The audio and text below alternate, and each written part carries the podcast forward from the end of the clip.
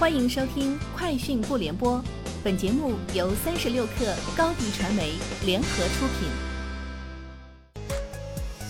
网罗新商业领域全天最热消息，欢迎收听《快讯不联播》。今天是二零二零年九月二十四号。OPPO 新兴移动终端事业部总经理易伟宣布，OPPO 将在十月份发布智能电视，在 IoT 上第一期将投入两亿元资源。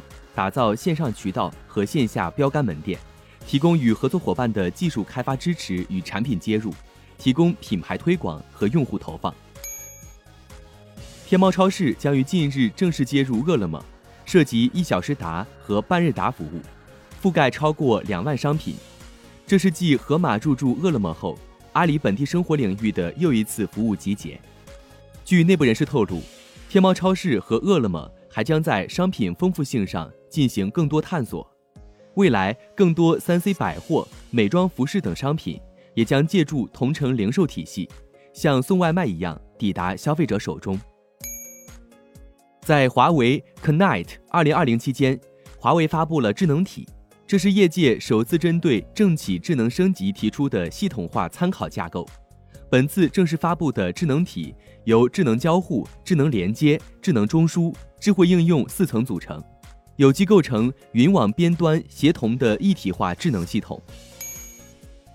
名创优品今天向美国证券交易委员会公开递交招股书，计划募资一亿美元，股票代码 MNSO，腾讯持股比例为百分之五点四。二零一九年，名创优品 GMV 达到人民币一百九十亿元，营收为人民币九十三点九四亿元。三十六氪获悉。虾米音乐上线翻你街新功能，用户只需要在 App 首页向下滑动界面，一条音乐街区就会出现。据悉，虾米翻你街还会定期进行更新和扩容，邀请更多的专业机构、乐评人、歌手及优质粉丝入驻。近日，患扩张性心肌病、中末期心衰的一位患者，在泰达国际心血管病医院成功接受了火箭心心室辅助装置植入。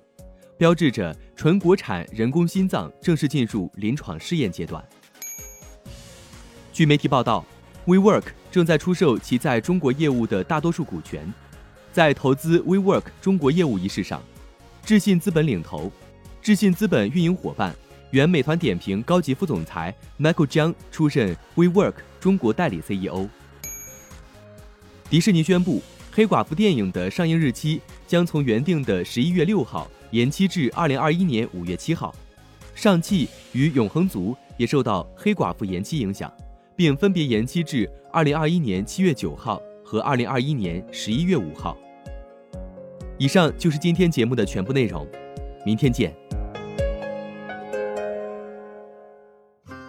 欢迎添加小小客微信 xs 三六 kr，加入三十六氪粉丝群，做淘宝短视频就找高迪传媒。详询高迪传媒微信公众号。